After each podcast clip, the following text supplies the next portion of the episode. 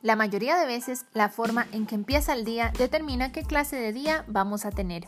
Cuando despertamos en la mañana con pensamientos negativos como no quiero lidiar con esta persona, no quiero ir a trabajar, no hice ejercicio ayer, sin darnos cuenta, marcamos el tono para un día terrible. Al igual que un imán, cada persona atrae aquello en lo que piensa continuamente. Por eso es tan importante que al inicio de cada día fije su mente en la dirección adecuada y determine el tono para el día que usted quiere.